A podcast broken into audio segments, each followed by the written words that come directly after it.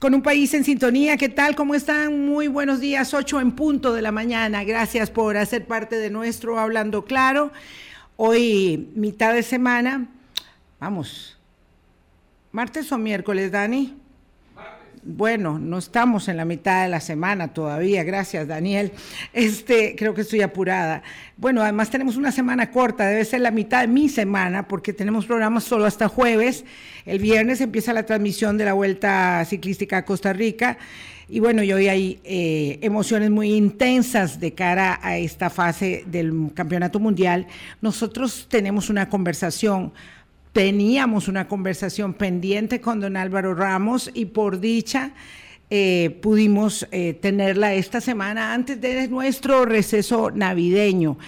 Eh, mi desafío, don Álvaro, en estas semanas ha sido poder hacer entrevistas desprovista de apuntes, desprovista de material, eh, dado que mi mano dominante está inhabilitada. Así que sabiendo que tengo un desafío importante con usted, porque tengo muchos temas y quiero abarcarlos todos y espero que me ayude mi mente.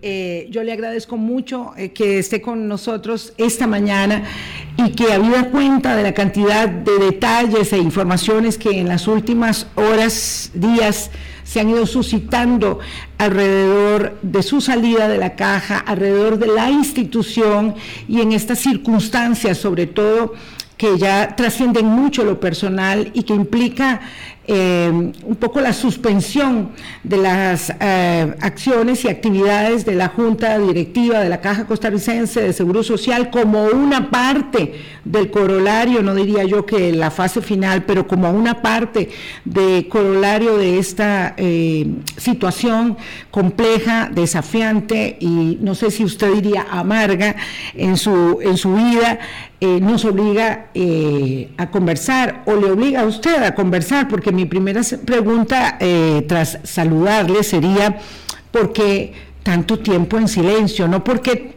no porque ahora habla, sino porque tanto tiempo se mantuvo en silencio. Muy buenos días. muy buenos días, doña Vilma, gracias por el espacio. Em, es muy sencillo. Yo siempre he creído que es una mala práctica a la persona nueva que entra a un puesto desafiante, complicarle la vida metiéndole ruido a su gestión. Tenemos un, una, una no, no, no, no, no es eso, es que teníamos un poquito de reverberación en el micrófono, pero muy bien. No, lo que decía es los puestos que yo he tenido la fortuna de tener, por ejemplo, viceministro de Hacienda, superintendente de pensiones eh, y ahora presidente ejecutivo de la Caja, son puestos desafiantes, son puestos complejos. Creo que es justo dejarle al que lo sucede a uno tener el espacio de trabajo. Si usted observa, ha sido mi patrón. Yo nunca dije nada de las siguientes autoridades de Hacienda. Yo nunca dije nada de doña Rocío, que fue la que me sucedió en la superintendencia de pensiones. Entonces ya es un patrón de comportamiento no es que lo empecé ahora. Entonces yo dije, no voy a decir nada que pueda dificultar la gestión de doña Marta Esquivel. De hecho, la única conversación que tuvimos, yo le dije, usted tiene un trabajo casi imposible. No quise darle muchos detalles de por qué, pero esencialmente decía, ¿para qué voy a pasar lo de casi imposible a prácticamente imposible si yo estoy ahí haciendo ruido? Entonces a mí me parecía que la prudencia decía, dejémosla trabajar, porque en última instancia soy tal vez muy institucionalista, muy democrático, creo que prevalece el bienestar de la institución, la caja, sobre tal vez alimentar un ego herido o la molestia, como dice usted, estar fomentando un trago amargo o desquitándose, no, no tengo esa naturaleza. Entonces a mí lo que me parece importante es que doña Marta tenga la oportunidad de trabajar tranquila en el proyecto que creo que para todos nosotros es demasiado importante, que es la caja. Ahora, obviamente ya me vi obligado a romper el silencio porque precisamente esta lógica, ah, bueno, y sí me gustaría hacer una acotación algo muy parecido hizo Román Macaya, si usted se da cuenta. Don Román tuvo la gentileza mi predecesor de hacer la transición sumamente fácil. Yo no tuve la oportunidad de hacer una transición porque fue muy abrupto el corte, pero de alguna manera ese es el ejemplo que uno va viendo. Don Román pone toda disposición, me facilita mucho las cosas, entro muy tranquilo. Y hay un traspaso, hay un traspaso de poder que es simbólico y muy importante en la Caja de Seguro Social. Es la única institución donde eso sucede, además obviamente del gobierno de la República. Exactamente. De hecho, una de las reuniones más bonitas que tuve el privilegio de tener en toda mi gestión de la Caja fue que invité a todos los expresidentes vivos de la Caja a una reunión. Entonces tuvimos nueve fue una reunión lindísima con gente de don Rodolfo Pisa hasta... ¿cómo se llama? Doña Ileana Balmaceda, por supuesto don Román Macaya, entre todos, nueve presidentes de la caja juntos, entonces fue una actividad lindísima y me retroalimentaron un montón, conversamos casi cuatro horas, entonces lo que le quiero, y éramos de por así decirlo, de cuatro partidos diferentes que han estado en el gobierno, PLN, PAC y ahora, digamos, yo representando al PPSD. Entonces, ahí lo importante es que em, para todos nosotros la caja está más allá del ego personal. Siempre vamos a estar dispuestos a ayudar a la caja porque es una institución excepcional y todo el que pasa por ahí termina convencido de esa excepcionalidad. Sí, eh, claro, eso refiere mucho eh, la mm, contundencia de carácter, eh, porque las cualidades de carácter, eh, pues hay que ponerlas a prueba siempre uno como, como ser humano, porque claro, a diferencia del Ministerio de Hacienda o de la Superintendencia de Pensiones, usted nunca fue cuestionado en sus acciones cuando salió de esas entidades. En cambio, cuando salió de la caja, tenía, si hubiese querido, una justificación más que válida para defenderse porque usted fue destituido. Eh, y yo quisiera saber en qué condiciones, ya que estamos hablando de todo lo que ha sucedido, eh, en qué condiciones se produce esa, esa salida. Yo entiendo que a usted lo invitan a la, a la Casa Presidencial. Yo sé que es un detalle que probablemente no quiera recordar, pero someramente lo invitan a la Casa Presidencial y le dicen que grabe un video para externar su dimisión y usted se niega a dimitir. ¿Eso es cierto?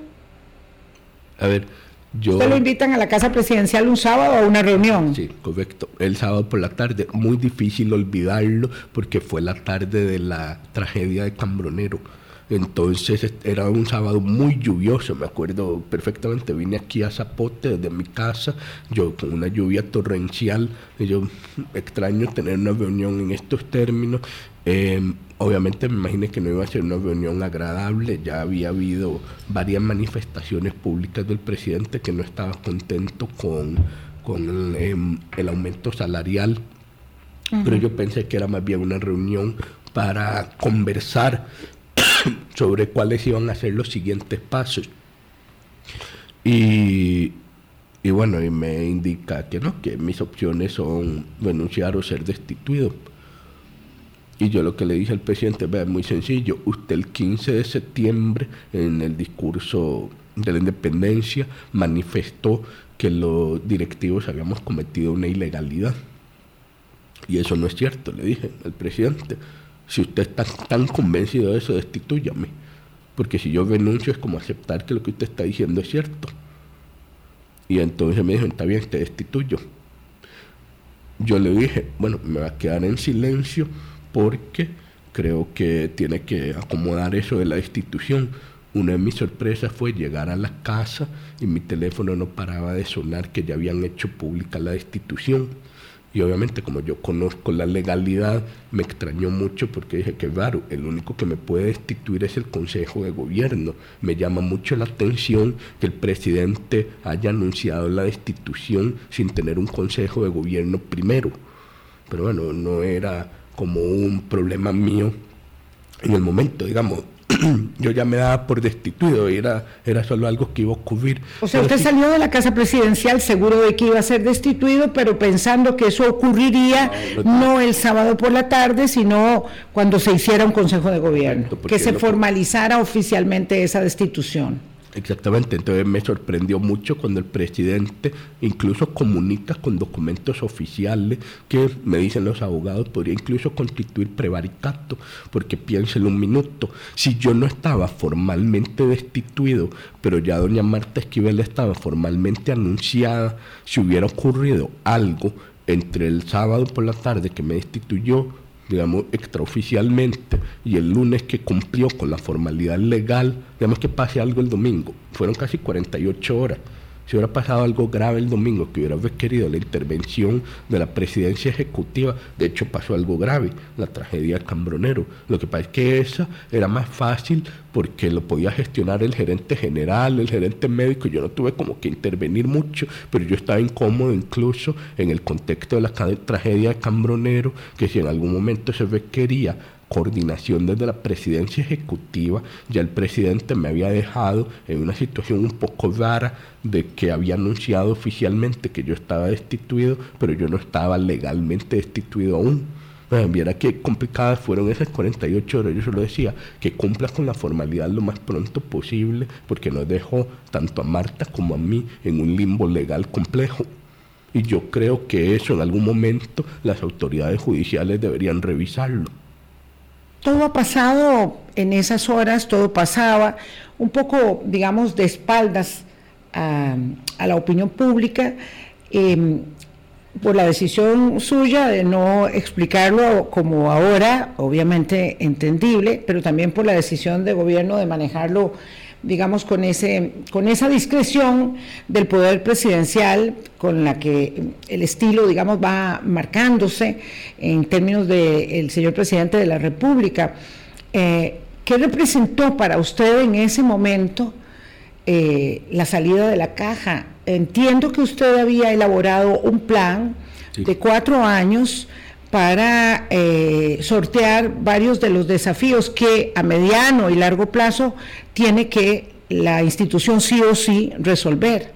Correcto. De hecho, em, a ver, ya como que a todo el mundo se le está olvidando, pero a mí me gusta como resumir mi gestión como que fue tan intensa, que la caja siempre es muy intensa. Claro. El primer mes yo todavía tenía la junta directiva anterior el segundo mes fue el ciberataque y no tuve junta directiva. Si usted revisa, yo no tuve junta directiva desde el 30 de mayo hasta el 30 de junio. Hubo un mes entero que no hubo junta directiva y es difícil gestionar la caja sin junta directiva como presidente ejecutivo. Lo tenés que hacer casi que a pura persuasión, porque entonces ya no tenés la autoridad de jerarca máximo de la institución que no es el presidente ejecutivo, es la junta, directiva. A veces creo que la gente confunde porque un ministro es muy diferente. El ministro sí es el jerarca, él puede firmar las cosas. Yo como presidente ejecutivo firmo poquísimas cosas. Yo lo que hago es poner la agenda de la junta directiva.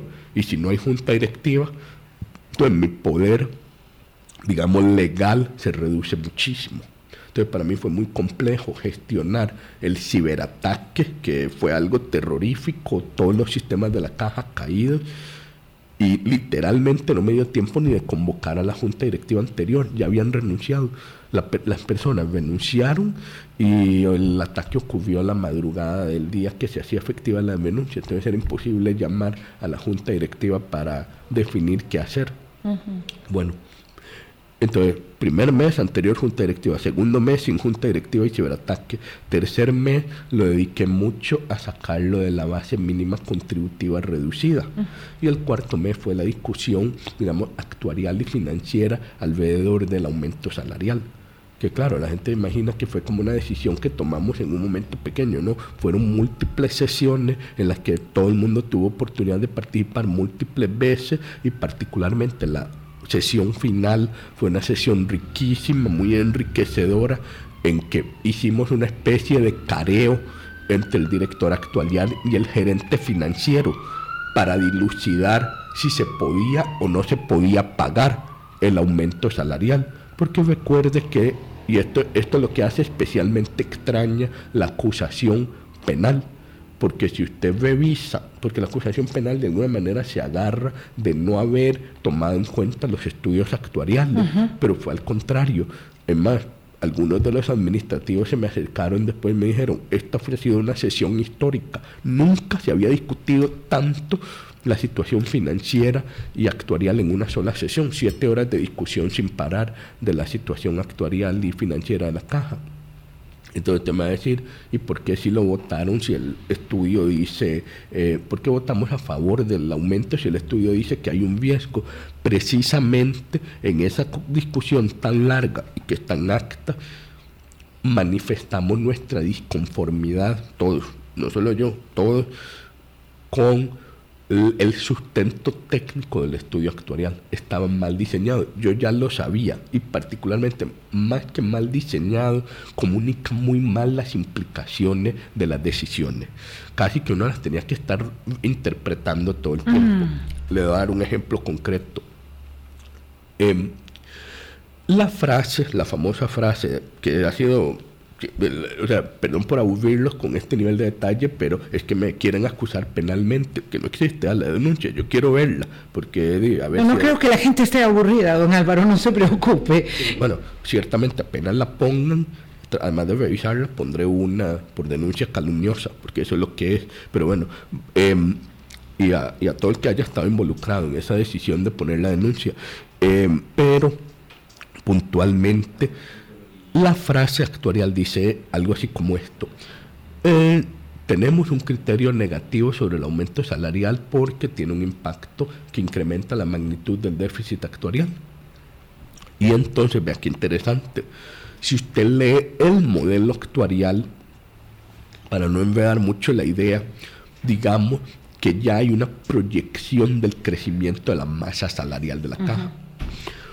El aumento salarial si peso más, peso menos, implica un aumento entre 1% y 2% de la masa salarial.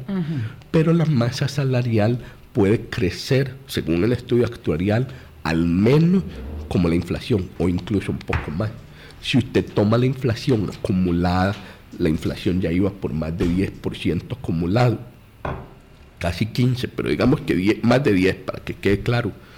Entonces, perfectamente en cumplimiento de los supuestos del modelo actuarial, nosotros pudimos haber tenido un crecimiento de la masa salarial al menos como la inflación, es decir, un crecimiento de 10%, y el que estábamos aprobando era si acaso el 1 o el 2%. Entonces a mí siempre se me hizo muy extraño que si usted toma lo que uno llama la jerga, la línea base del modelo, el aumento que estábamos aprobando queda muy por debajo de la línea base, es decir, más bien implica una reducción de costos importante respecto de la línea base. Entonces siempre me costó mucho entender por qué el grupo actuarial digamos, formal de la caja insistía en plantearlo en esos términos. Yo tenía un actuario entre mis asesores directos de la presidencia ejecutiva y él también estaba un poco incómodo con esa forma de interpretarlo. Él me decía, no es como la más natural, a mí me gustaría más claridad en la forma en que se está interpretando esto. Entonces, porque claro, yo no soy actuario. no es actuario, pero voy a hacer el paréntesis, pero en su gestión como superintendente de pensiones había estado muy involucrado ¿verdad? Durante años con esta materia en particular. Por lo tanto, cuando usted dice yo me sentía un poco incómodo con el estudio actuarial, no es algo digamos de la mera percepción no. de la no, es la intuición que lo que lo lleva por el camino del sentido común sino el conocimiento aunque no la especialización, pero además tenía un actuario. De modo que hay una, digamos, disonancia entre lo que ese informe decía eh, y lo que en efecto ustedes colegían de los números de la caja de seguro social. Y en última para efectos del aumento, digo. Y en última instancia, a ver, yo podía tener una discusión al nivel técnico con el actuario, si la podía tener con el jefe actuarial, pero hicimos algo más simple en ese momento. Hicimos dos cosas. Número uno, después de haberlo, haber hecho este careo eh, debatiendo puntos técnicos, que eran un montón, no era solo este, pero había un montón de dudas sobre el estudio actuarial más que sobre el estudio financiero. Al puro final le dijimos a los dos, al gerente financiero y al director actuarial, ¿podemos dar el aumento? el gerente financiero dijo sí, y el director actuarial dijo sí. y están acta. Entonces, es como... Entonces no ha lugar el argumento de que usted será demandado, será, se supone, tal vez. Eh, porque no atendió un eh, informe actuarial que señalaba que había un riesgo de, eh, de aprobar el aumento. Esto, digamos, por la vía mm, actuarial, valga la redundancia. Lo otro, ¿verdad?, es la consideración de que ese aumento estaba aprobado desde mucho tiempo atrás y había quedado suspendido. Ese es el criterio legal. Ese es el otro. O sea, eh, cuando a la Junta Directiva llega una decisión, viene con el criterio legal, que en este caso correspondía a la famosa, ya la he explicado varias veces, pero no está más de decirlo de nuevo, hay un decreto del 2019 que autoriza el aumento salarial e insta a todas las instituciones a por favor plegarse a ese aumento salarial en esos términos y que de hecho el aumento tiene ciertas condiciones medias particulares. Por ejemplo, no es un aumento porcentual, es un aumento nominal de 7.500 colones. También, por ejemplo, excluye el aumento a todos los que ganan más de 4 millones de colones. Entonces, por ejemplo, el aumento no me beneficiaba a mí, porque yo ganaba más de 4 millones, entonces yo no tuve aumento. El conflicto de interés a usted no lo alcanzaba ni porque directamente se beneficiara del aumento, ni porque tenía familiares, como se ha argumentado por parte del presidente, que se beneficiaran de ese aumento. Sí, de hecho, eso fue lo que más me irritó de la denuncia. A ver, tampoco es ningún problema que la gente tenga familiares en la caja. La caja tiene 62 mil personas, más bien es como una casualidad que yo no tengo ningún familiar en la caja. Perfectamente lo Es que es un país tan pequeño donde todos tenemos algún primo en algún grado de consanguineidad, eh, en algún puesto o en alguna actividad en la que nos desempeñamos. desempeñamos. podría tener un tío médico o algo, simplemente es como una casualidad que ninguno está en la caja. Bueno, o, ni siquiera médico, podría tener algún primo administrador que es el administrador del área de salud de Naranjo, ¿por qué no? O sea, cualquiera de nosotros puede tener un pariente en la caja. Entonces, em, ¿cuál es la preocupación con este enfoque? Mi preocupación es que en su urgencia o apremio, igual que cuando me destituya, o sea, es como el mismo modus operandi en su urgencia por decir, por dañar, por decir, ya acabé con esto, soy un hombre de acción, soy un hombre fuerte, decidido, configura una acusación pública que no tiene ni pie ni cabeza, porque por ejemplo nos mete a todos como si tuviéramos parientes, yo no tengo, no logra hacer ese hilado fino. Una de mis partes favoritas de la acusación es que por lo menos la que hizo en la conferencia, es que dice, voy a acusar a los cinco directivos y a Álvaro Ramos, pero cáigase de espalda, éramos siete los que votamos a favor del aumento. Lo que pasa es que el otro directivo se salió conmigo, ya no está en la caja, pero si estás haciendo una acusación penal, porque es que excluiste a uno. Entonces ese es el nivel de desorden, de incompetencia, porque no hay otra palabra, o sea, una incapacidad de sentarse mesurado, reposado, decir, ok, esto es la acusación, este es el fundamento de la acusación. Entonces, a mí si es que fuese válido o procedente, digamos, acusar, porque eso no está para nada establecido. Eh, es decir, este es un tema político que termina siendo o pretende ser judicializado. El presidente de la República lo nombró, por, duro que esto suene, tenía la potestad de despedirlo en efecto, usted se queda callado cuando lo despide, nunca, dice que nada, hasta que... Él no me puede despedir el consejo. Claro, el consejo de gobierno, pero claro, por supuesto que él le diría a su consejo, hágame el favor y proceda de esta manera, y su consejo no diría en contrario absolutamente nada. Sí, podría, pero eh, no lo, no lo veo viable políticamente. Es importante el punto, porque él quiere gente que lo asesore, que lo aconseje es un consejo. ¿Cuál es el nombre? Consejo, ¿verdad? Podrían aconsejarlo. Lo están aconsejando. ¿Se deja aconsejar?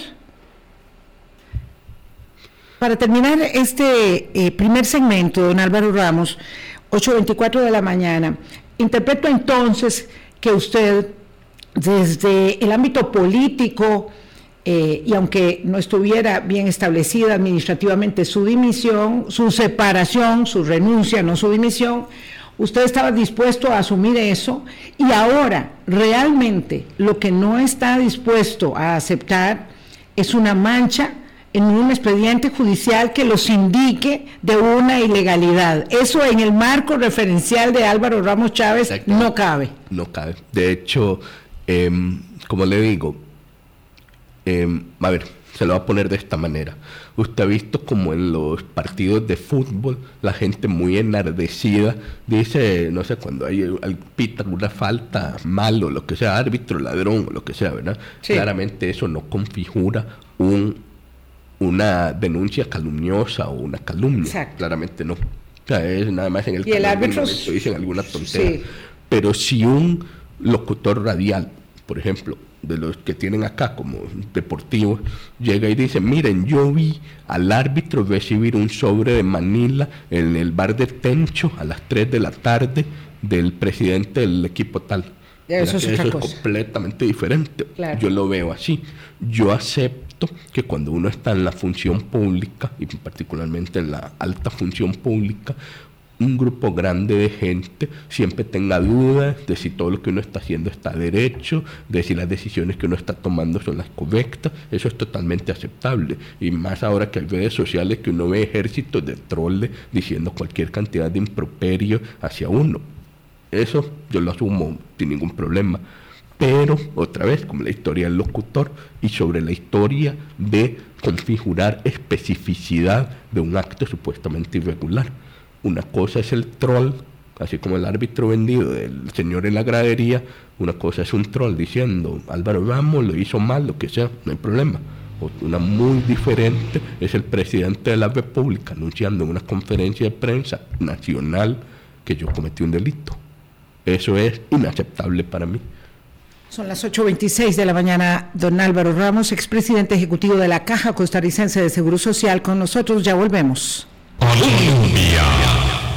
Con un país en sintonía son las 8.30 de la mañana. Gracias por hacer parte de nuestro Hablando Claro. Conversamos con don Álvaro Ramos. Le agradezco mucho que haya aceptado eh, esta, esta invitación. Em, el 6 de julio, el 6 de julio, en una conferencia de prensa, el presidente de la República lo invita a usted a hablar sobre las inversiones del diario La Nación eh, en la Caja Costarricense de Seguro Social. Eh, ¿Qué pasa en, esa conferencia? Yo sé que usted lo ha contado, eh, pero para poder dar un círculo completo a nuestra conversación, me gustaría que lo refiriera brevemente, porque ahí hay claramente un punto de inflexión que no creo que sea el detonante, porque habían otros también pequeños detonantes, pareciera en esa relación que ya se vislumbraba desde el principio compleja, eh, difícil entre usted y el presidente. Bueno, me gustaría modular un poco eso. Por favor. A ver, el presidente y yo no nos conocíamos. La primera vez que yo converso con el presidente de la República era cuando ya era presidente electo, el 11 de abril. Yo estaba aquí de vacaciones de Suiza y entonces me llaman a la, al INS, de hecho, al Instituto Nacional de Seguros, que fue donde hizo las entrevistas a todo su futuro jerarca. y él me dice, y él me empieza a preguntar un poco de todo. Yo le, y estaba un equipo más grande, todos me hicieron muchas preguntas, como dos horas, dos horas y media. Fue una entrevista larga. y en la noche él me llamó y me ofreció el puesto. Y yo acepté porque era un sueño hecho realidad para mí venir a servir a la caja. El sueño hecho realidad no era vivir en Suiza con su familia en un puesto tan determinante como experto en inversión social de la OIT. Sí, a ver, era una decisión difícil en ese sentido, en que mi trabajo en la OIT me gustaba mucho. Entonces, digamos, estaba como escogiendo entre dos problemas buenos. Pero primero era algo muy compatible con lo que yo estaba haciendo en la UIT. Yo siempre pensé, me puedo venir cuatro años acá y después devolverme en cuatro años a la UIT sin ningún problema, porque es más o menos la misma lógica de ser experto en protección social, vengo acá a desarrollar protección social y me vuelvo a ir. era, era una posibilidad. Y cuando se está tan joven, el horizonte es muy amplio bueno, no, no era algo que yo sintiera que cerraba puertas, digamos. Entonces, por ese lado, la decisión más fuerte era... Familiar. familiar, digamos. Movía a la familia con mis hijas muy pequeñas para allá y las volví a traer muy pequeñas para acá y le generé un poco de inestabilidad a todas. Pero, pero digamos que, y sobre todo mi esposa me apoyó mucho en el sentido de, mira, por casi ninguna otra cosa lo haríamos, pero en la caja creo, mi esposa es costarricense también, entonces creo que para todos los costarricenses la caja es muy especial. Es la joya. Por ejemplo, y esta anécdota yo ya la he contado varias veces, mi hija mayor tuvo una enfermedad del corazón seria y nos la atendieron maravillosamente. Pero, Don Álvaro tiene una tos persistente que, que además yo le agradezco mucho porque porque con esta gripe eh, de, temporada eh, se vino a, conversar con nosotros. El café le ayuda un poquito. Pero nos estamos desviando. El tema es este. No, el presidente y yo no teníamos una cercanía natural, pero yo no estaba muy preocupado porque, primero, la caja es muy independiente, es la institución autónoma más independiente con autonomía constitucional. Segundo, en esa lógica de la independencia de la caja y además en la lógica del país, esto creo que la gente no necesariamente lo tiene tan al dedillo, pero por ejemplo, los ministros van al Consejo de Gobierno siempre y tienen voz y voto. Claro. Los presidentes ejecutivos no, solo vamos algunos y no tenemos voto. Sí. Entonces, digamos, yo no iba a ser parte del gobierno central, del núcleo central de trabajo del presidente. Se sentía un poco como en el Banco Central. Algo así. Esa es una buena analogía. Exactamente. ¿Dónde también había estado usted? El Banco Central tiene un poco esa misma lógica de distancia, de independencia del gobierno central y esto es bastante atinente al problema que nos compete, la manera en que el gobierno central debe girarle instrucciones a la caja es vía los decretos. Por eso es que los decretos son tan importantes y por eso la firma del presidente en múltiples decretos cuya instrucción explícita o implícita es paguele a los funcionarios el aumento esas firmas del propio presidente, no de otras personas, que el presidente dije que caray, otra persona firmó eso y yo no estoy de acuerdo. ¿Qué, ministro más absurdo? El, ministro de Hacienda del turno que hizo eso, pero el ministro de Hacienda del turno resulta ser que es el presidente de la República hoy. Exactamente, y él firmó ese decreto. Entonces, y esa sí era una orden directa a la Caja Costarricense de Seguro Social. De hecho, por la autonomía no ordena a la caja dar el aumento, insta a la caja. Ve, el cuidado que tiene incluso en un decreto, o sea, para que vea el grado de separación. Entonces, mi lógica siempre fue, bueno, a ver, yo tengo que tener alguna labor de coordinación con el presidente del gobierno central, particularmente para aquellas cosas que trascienden a la caja. Y ya vamos a hablar de eso un poquito. Pero todo aquello que sea una decisión interna de la caja, yo lo gestiono con la junta directiva.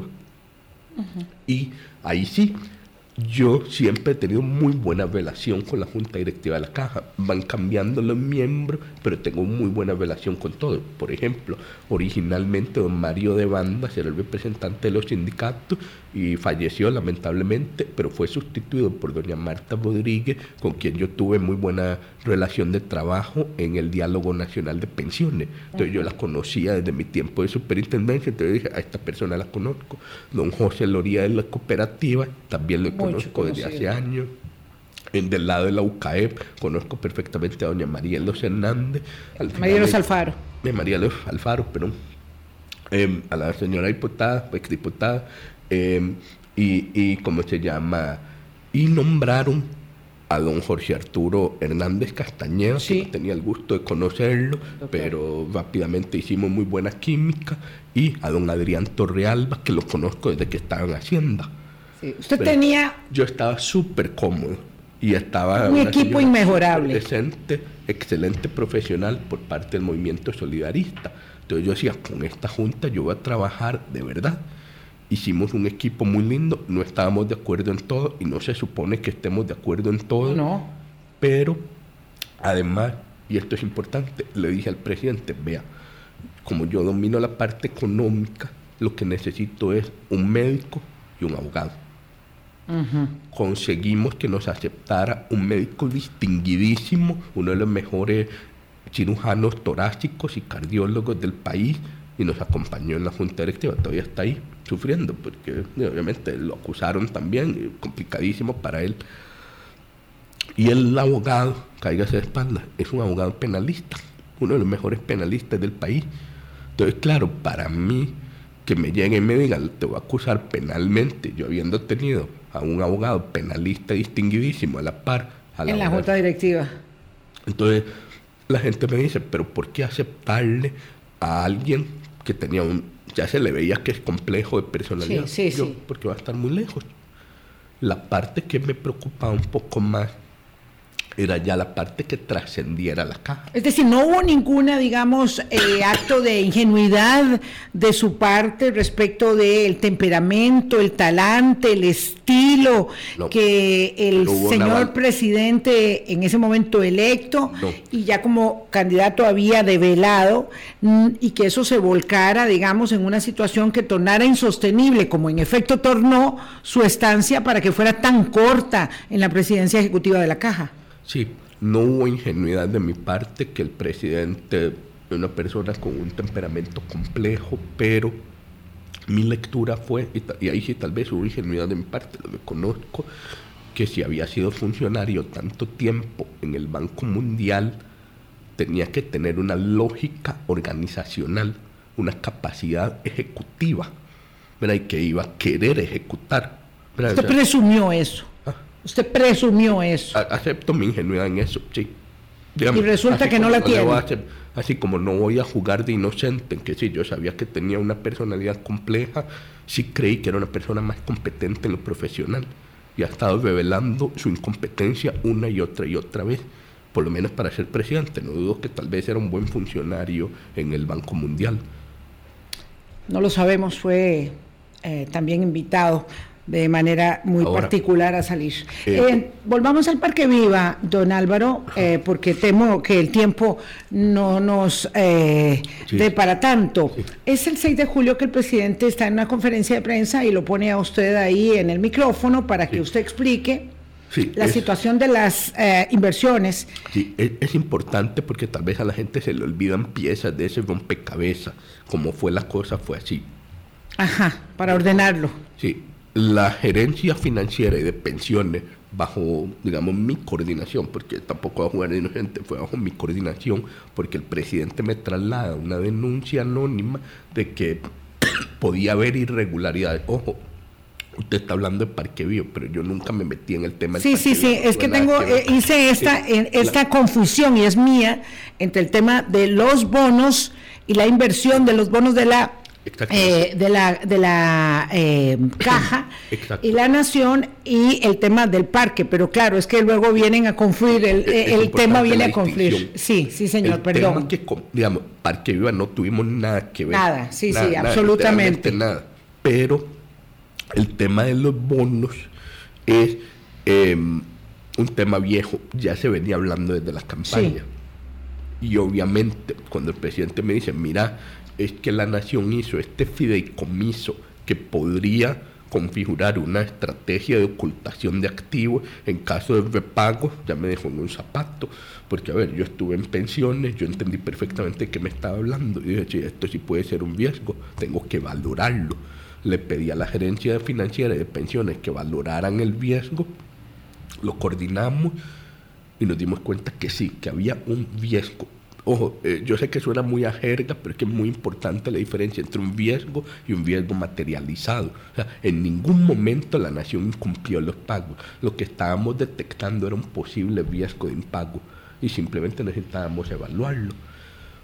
Y por eso le mandamos una consulta, que por cierto, no se la mandamos directamente a la, a la nación porque nos asesoramos con abogados bursátiles y nos dijeron, primero pregúntale a la A la Superintendencia General de Valores. Sí, pregúntale porque si ya es algo de dominio público, preguntárselo a la nación puede configurar algún tipo de intento de obtener información privada. Entonces, donde nos dijeron eso, ya dijimos, no, mejor preguntémosle a la SUGEVAL, porque originalmente le íbamos a preguntar a la nación directamente. Bueno, la SUGEVAL, ya, ya eso fue después, pero quedémonos ahí. En el momento en que le mandamos un oficio a la SUGEVAL, ese oficio se filtra y es publicado resumidamente en un medio de comunicación. No olvido el nombre.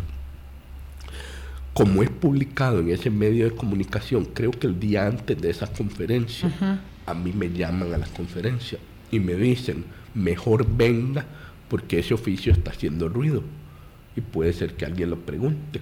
Y efectivamente, un periodista preguntó por el oficio. Ahí es cuando el presidente me llama y yo empiezo a explicar técnicamente el oficio. Y ahí, y cuando yo empiezo a decir, la nación está pagando, estamos evaluando el riesgo de impago, pum, ahí es donde me Que es muy importante hablar esto con mucho cuidado cuando se trata de inversiones de esta naturaleza, Ah, porque claro, hay eh, siempre mucha susceptibilidad, no porque se trate de, de, que la nación era la inversionista, sino en, en el tema, en, digamos, en el ámbito de la seguridad de las inversiones, eh, ¿verdad? Ese es un tema delicado, no se festina, no es para proteger o ocultar o, cobijar a nadie en particular. Así es. El tema es sensible. Es muy sensible hablar de eso, por eso yo traté de ser muy cuidadoso en cómo lo decía y qué decía. Porque, a ver, yo tampoco podía descartar el riesgo, o sea, claro, claro. zapato, porque efectivamente existía un fideicomiso que, a ver, no había sido suficientemente claro qué contenía el fideicomiso, para efectos de, alguien que le debe en, un en una emisión de bono. O sea, si usted tiene una empresa totalmente privada es problema suyo, pero en este caso, al haber una emisión pública de bonos, sí era importante más transparencia con lo del fideicomiso. Bueno, eso eventualmente se aclaró un poco más, pero después de eso, creo que eso fue miércoles, creo que el Parque Viva lo llevan el viernes. El viernes, sí. La conferencia fue el 6 y el cierre del Parque Vivas fue el 8. Pero usted ahí señala que se sintió eh, utilizado. Usted dice, yo me sentí, le dice a los colegas de otros medios, me sentí un poco utilizado, me sentí incómodo, pero además siento que el presidente también estaba muy incómodo conmigo porque yo no había hecho lo que él esperaba que hiciera, ¿verdad? Que era, que era una descalificación contundente sobre el tema de la nación. Y la Mm, esto ya es historia muy conocida, pero lo, que quisiera que refiriera es su opinión sobre lo que dice la jefa de la bancada oficialista cuando lo descalifica a usted de manera muy contundente en el sentido de que usted no tenía que haberse sentido utilizado, sino más bien privilegiado, agradecido, ¿verdad?, de que el presidente le estuviera pidiendo investigar eh, a una empresa tan cuestionada, dice ella, como la nación. Vamos a ver, si me permite otra metáfora. Sí, señor. Imagine que usted es taxista y un grupo de asaltantes de banco, que usted no tiene por qué saber que son asaltantes de banco, te contratan para que lo lleves al banco X Vos sos el taxista y manejas a los tres tipos y lo llevas hasta el banco. Se bajan y los ves donde entran al banco y pegan, empiezan los disparos. Vos como taxista cometiste algún crimen, ¿no? ¿verdad? Lo único que hiciste fue llevar a la persona o al grupo de personas al lugar del crimen. Pero es muy probable que vos como taxista te sientas mal. Claro. Haber, sin querer participado en esa acción. Y eso es un poco el meollo del asunto. ¿no? Yo no hice nada ilegítimo, más bien era legítimo. Era legítimo investigar eh, la situación financiera de la nación, porque sí, le debe mucho dinero a la caja y es importante estar marcándole el paso sobre si va a poder pagar esa deuda. Estamos hablando de la del 24, porque la del 23 estaba asegurada, es así como yo lo entendí. Eh, sí, básicamente. Exacto. el año 2023 ya estaba muy asegurado, pero ustedes querían estar seguros de que el año 2024 también. Sí, hay una, hay una diferencia ahí de bonos, que en realidad es 24-25, pero, pero sí, digamos que em, las dudas están muy centradas en el repago del principal del de la última emisión. Y ya veremos si podrán o no podrán, pero hasta en eso, em, toda discusión sobre el tema del fideicomiso se volvió casi irrelevante. Porque donde cierran el Parque Viva, que es la principal fuente del grupo económico La Nación, la principal fuente de ingresos, pues entonces es muchísimo más importante el cierre del Parque Viva que cualquier fideicomiso que tengan.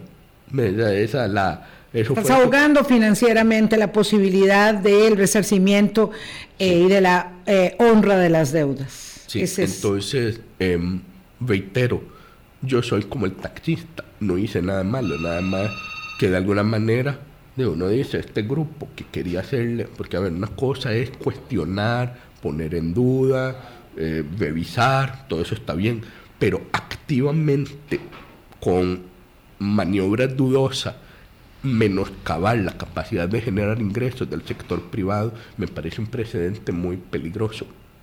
Son, son cosas muy distintas. O sea, mi consulta en ningún momento iba a afectar a la nación, nunca no, no afecta al fondo del asunto de la nación.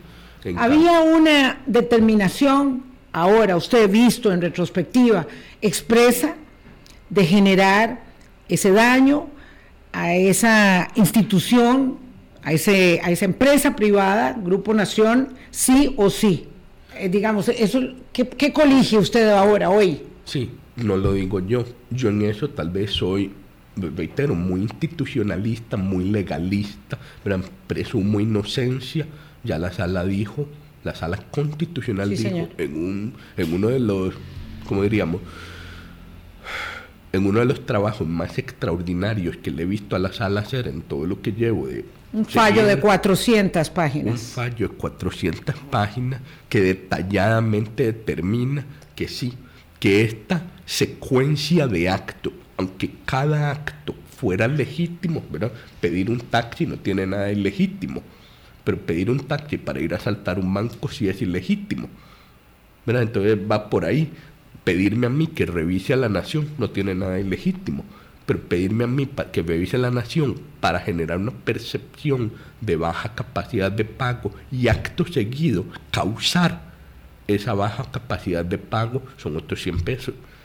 Y entonces obviamente Em, como soy muy institucionalista, aunque ya uno intuía, uno percibía que no todo estaba en orden en cómo cubrieron las cosas, es muy diferente verlo en un fallo de la sala constitucional blanco y negro.